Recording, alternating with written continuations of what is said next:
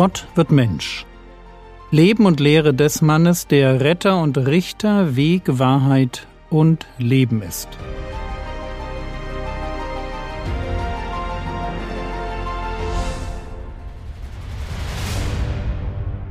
Episode 69 Jesus wird getauft, Teil 2 Gestern sind wir mitten in der Taufe Jesu stehen geblieben. Jesus erscheint bei Johannes dem Täufer und der ist nach einem kurzen Zögern bereit, die Gerechtigkeit zu erfüllen und einen Mann zu taufen, der seine Taufe der Buße eigentlich nicht nötig hatte. Lukas 3, die Verse 21 und 22. Es geschah aber, als das ganze Volk getauft wurde und Jesus getauft war, und betete, dass der Himmel geöffnet wurde und der Heilige Geist in leiblicher Gestalt wie eine Taube auf ihn herabstieg. Und eine Stimme aus dem Himmel kam, Du bist mein geliebter Sohn, an dir habe ich Wohlgefallen gefunden. Wir lesen hier ein Detail, das uns Matthäus in seinem Bericht vorenthält. Mal sehen, ob ihr es mitbekommt. Also Matthäus, Kapitel 3, die Verse 16 und 17. Und als Jesus getauft war, stieg er sogleich aus dem Wasser herauf. Und siehe, die Himmel wurden ihm geöffnet, und er sah den Geist Gottes wie eine Taube herabfahren und auf sich kommen. Und siehe, eine Stimme kommt aus den Himmeln, welche spricht, Dieser ist mein geliebter Sohn, an dem ich Wohlgefallen gefunden habe. Es war vielleicht nicht leicht, den Unterschied zu hören, aber er ist auffällig. Lukas betont, dass Jesus seine Erfahrung mit dem Heiligen Geist und mit der Stimme aus dem Himmel macht, während er betete. Wir werden das noch an anderer Stelle sehen. Lukas betont ganz stark die Abhängigkeit des Herrn Jesus vom Gebet. Am Ende vom Skript findest du dazu eine kurze Übersicht. Also Jesus wird getauft und während er betet, wird der Himmel geöffnet. Gebet verbindet uns also mit Gott. Gebet ist die Voraussetzung dafür, dass uns Gott segnet.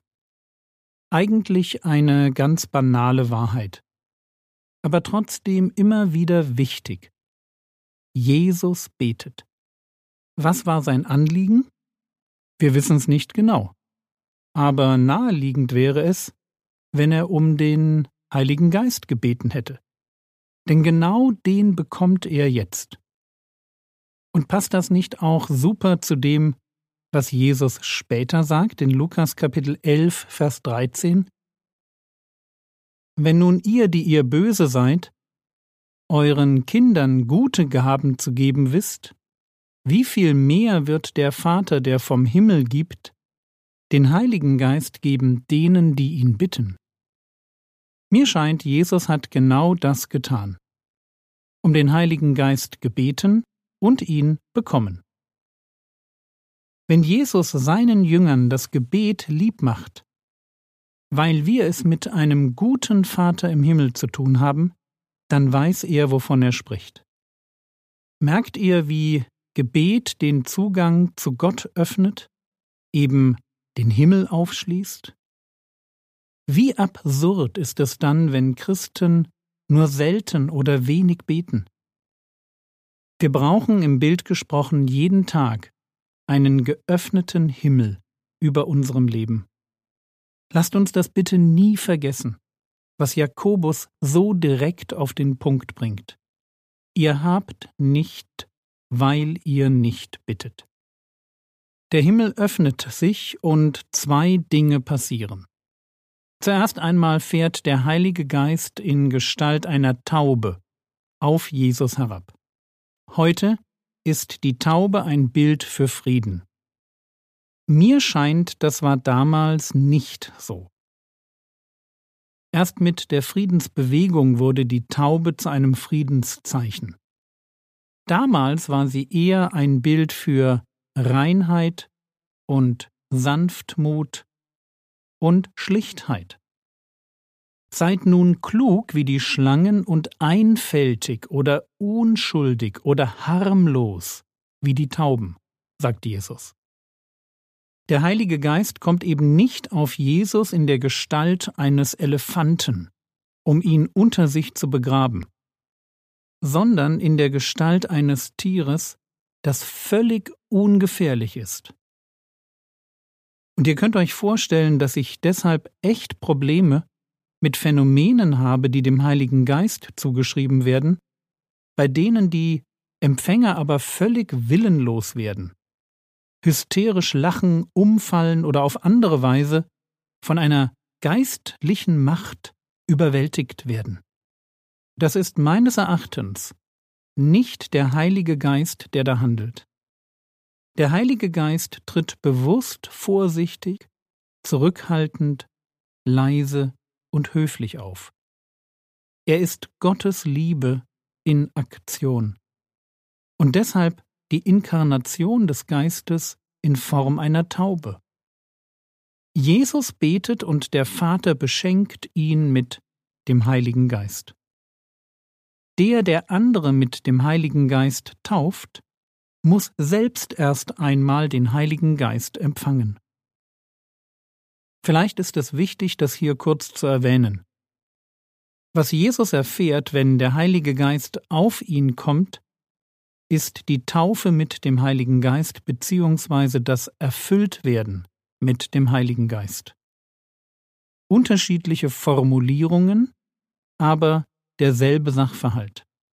Jesus erlebt hier das, was nach Pfingsten für alle seine Jünger die Norm wird. Er bekommt den Heiligen Geist. Er wird für seinen Dienst gesalbt und bekommt vom Heiligen Geist die Geistesgaben, die er für seinen Dienst benötigt. Deshalb beginnt er erst jetzt seinen Lehrdienst, tut erst jetzt Wunder, und wir lesen davon, dass er von nun an vom Heiligen Geist geleitet wird. Jesus beginnt seinen Dienst damit, dass er vom Heiligen Geist erfüllt wird. Und er gebietet seinen Jüngern dasselbe. Lukas 24, die Verse 48 und 49. Ihr seid Zeugen hiervon, gemeint ist die Auferstehung. Und siehe, ich sende die Verheißung meines Vaters auf euch. Ihr aber bleibt in der Stadt, bis ihr bekleidet werdet mit Kraft aus der Höhe. Merkt ihr? Kein Heiliger Geist, keine Kraft, kein Dienst.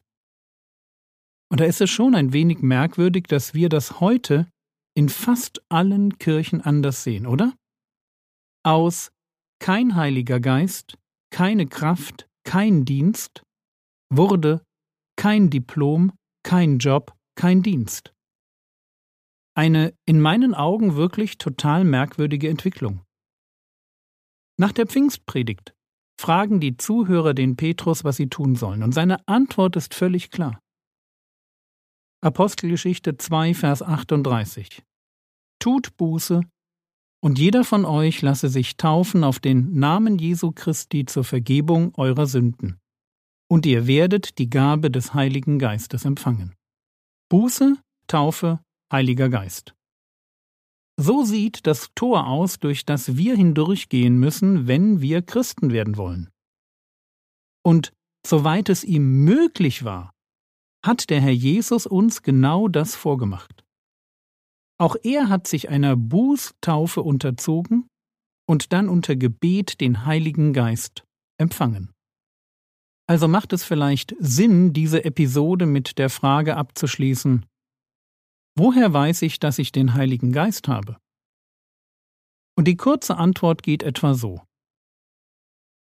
Wenn ein Mensch den Heiligen Geist hat und er ihn nicht betrübt oder auslöscht, dann wird er das Wirken des Heiligen Geistes in seinem Leben an verschiedenen Stellen spüren. Da der Heilige Geist in meinem Leben für Wiedergeburt und Erneuerung zuständig ist, wird er mich mit guten geistlichen Impulsen versorgen, die mich in Richtung Heiligung, Evangelisation, Gemeinschaft, Gebet, Wort Gottes und Anbetung bzw. Abendmahl drängen. Gleichzeitig wird er in mir die Gewissheit wirken, dass ich ein Kind Gottes bin. Und er wird mich mit meinen Gaben einweben in eine Gemeinschaft von Gläubigen, die mir zum Segen werden und denen ich zum Segen werden darf. Das ist die kurze Antwort.